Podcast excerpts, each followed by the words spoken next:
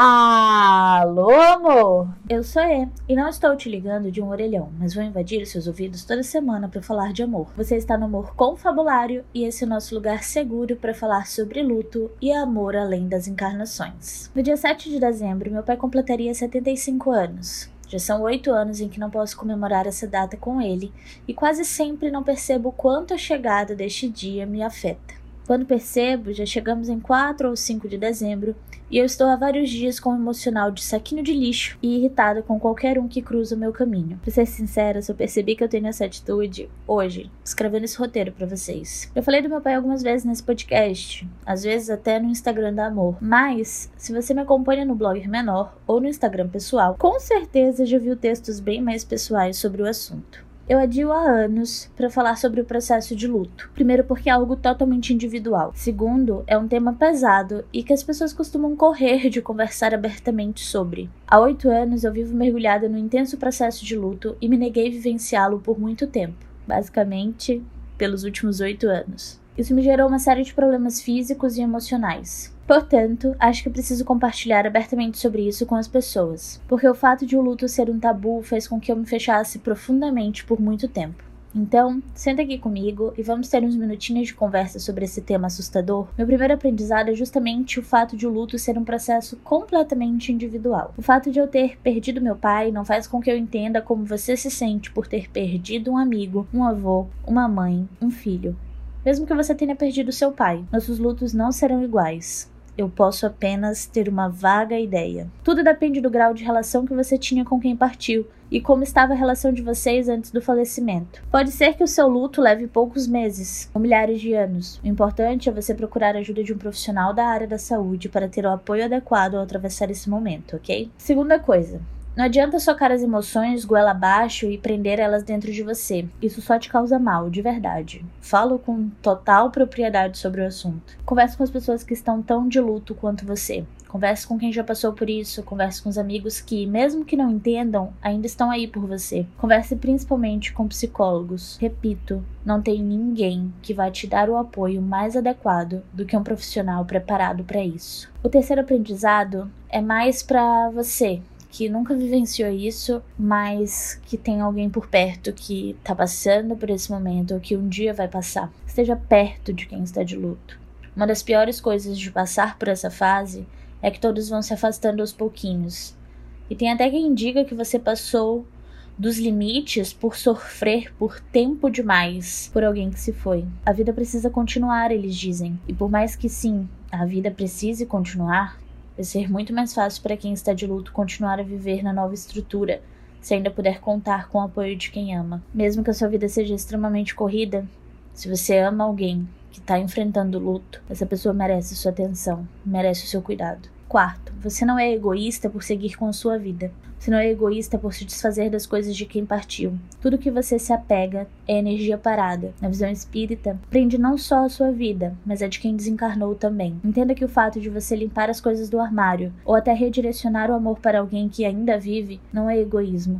Amar uma nova pessoa não invalida o amor que você tinha por quem se foi. Amor não deve ser economizado, ok? Amor é o sentimento mais puro e bonito que existe. Foi feito para ser compartilhado, não se prive. Uma vez, no centro espírita que eu frequento, eu ouvi de uma entidade que eu deveria redirecionar o amor que eu daria pro meu pai para as outras pessoas. Que era para mim adotar avós, outros pais, outras mães e dar para essas pessoas todo o amor que eu daria pro meu pai. E por mais que eu já fizesse isso meio que de forma inconsciente, foi quase como me libertar do processo de me culpar por confiar em alguém tanto quanto eu confiava no meu pai. Quinto, você sempre pode conversar com quem partiu, mesmo que você não tenha crença na vida após a morte. Sempre, sempre. Sempre que você precisar, fale com quem se foi. Fale em seus pensamentos, fale em voz alta, escreva se se sentir melhor. Mas, de alguma forma, a outra pessoa sempre vai te ouvir. E esteja atento também aos sinais que ela vai te mandar. Isso é engraçado porque eu entrei no espiritismo um pouco depois que meu pai faleceu, questão de um ou dois anos. E eu soube que provavelmente eu conseguiria algum contato com meu pai dentro de 3 a 7 anos após o falecimento, porque ele precisava desse tempo para se cuidar, se curar. E eu passei de 3 a 7 anos esperando esse contato. Mesmo que a gente tenha se encontrado em sonhos, mesmo que ele tenha mandado recados por outras pessoas, mesmo que de alguma forma eu tenha sentido ele, tenha recebido milhares de mensagens dele ao longo dos sete anos. Eu fiquei sete anos esperando o momento em que eu poderia procurar uma carta psicografada, enfim. E aí, uma vez também lá no centro, eu ouvi de uma entidade que eu tinha posto um limite na minha vida, que eu tinha dado uma data e tinha vivido em função disso nos últimos sete anos. Sendo que meu pai tinha se comunicado comigo de muitas formas ao longo dos anos. E talvez você nem acredite nisso e nada disso faça sentido para você. Mas para mim essa ligação jamais se rompe com desencarne. Essa ligação de amor intenso que às vezes a gente tem com algumas pessoas específicas jamais se rompe. E se você acreditar nisso de alguma forma, repare nos sinais e nas comunicações que quem desencarnou vai te mandar. Esteja sempre atento aos sinais. Sempre. Era exigir muito de mim gravar um podcast sobre luto e sobre o meu pai sem que eu chorasse, né? Eu resolvi aproveitar o gancho dessa conversa sobre luto e até de alguma forma homenagear o meu pai. E eu resolvi resgatar dois textos que eu escrevi para ele no meu blog, no Remenor. Um em 23 de novembro de 2017 e o outro em 6 de junho de 2019. Esse último já nem faz tanto tempo assim, né? Primeiro texto. Desculpem o transtorno, eu preciso falar sobre o meu pai. Escrever sempre foi o jeito que eu usei para lidar com algo, com a despedida de um amigo, com o encerramento de ciclos. Escrever é a chance que eu me dou de organizar pensamentos, de aprender, amadurecer e deixar para trás. Mas eu nunca quis escrever sobre isso. Eu nunca quis escrever sobre a saudade que tenho do meu pai, porque eu não quero deixá-lo para trás. Eu não quero que deixe de ser uma bagunça em minha cabeça. Eu demorei cinco anos para perceber que escrever sobre o meu pai e a saudade que sinto não vai fazer com que as coisas fiquem no passado. Que escrever sobre ele não vai tirá-lo de mim, como quem toma doce de criança. Escrever sobre meu pai é presentear todos que não tiveram a oportunidade de conhecê-lo. É presentear todos que sentem a sua falta.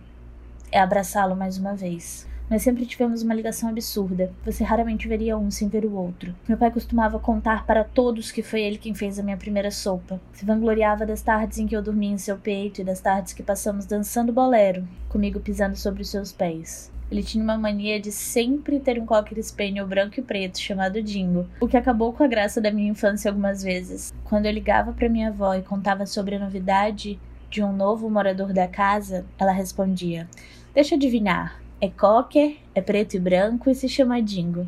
Não era mais novidade para ninguém. Não se faz isso com crianças. Papai costumava dizer que tudo tem sua hora, e quando ele se foi, eu sabia que tinha chegado a hora dele, que ele jamais me desampararia se não fosse sua hora. Papai se foi um domingo, como quem diz, cansei desse tédio. É hora de explorar novos lugares. Passei meses, anos, esperando ele entrar pela porta da casa, esperando que tudo não passasse de um sonho ruim. E, quando percebi que ele não voltaria, percebi que nós ainda levaríamos bons anos para nos reencontrar e que eu nunca mais seria amada como fui nos primeiros 16 anos da minha vida. Durante a vida, meu pai me ensinou muitas coisas. Me ensinou a amar livros, me ensinou a ser uma girl power, a dona do meu nariz. Me ensinou a ser atenciosa e a estar sempre ao lado da minha mãe. Me ensinou a valorizar os estudos, a me esforçar pelo que eu quero, mesmo que ele fosse meio preguiçoso. Me ensinou a ter bom humor, a estar sempre alerta. Meu pai, em 16 anos, me preparou para uma vida inteira. Independentemente da situação, consigo ouvir seus conselhos até hoje. Meu pai não me preparou para sua morte. Ele me ensinou a sobreviver sem ele, mas não me ensinou a suportar a dor. Após seu falecimento, meu pai me ensinou que o amor pode aumentar, mesmo que você não veja alguém por anos. Me ensinou que a saudade dói e que nem sempre vamos saber lidar com ela. Me ensinou que é possível sentir saudade de cada detalhe sobre alguém até dos defeitos. Mas, acima de qualquer coisa, me ensinou a sentir que ele sempre vai estar comigo, mesmo que não seja de carne e osso. Me perdoem, mas eu preciso agradecer.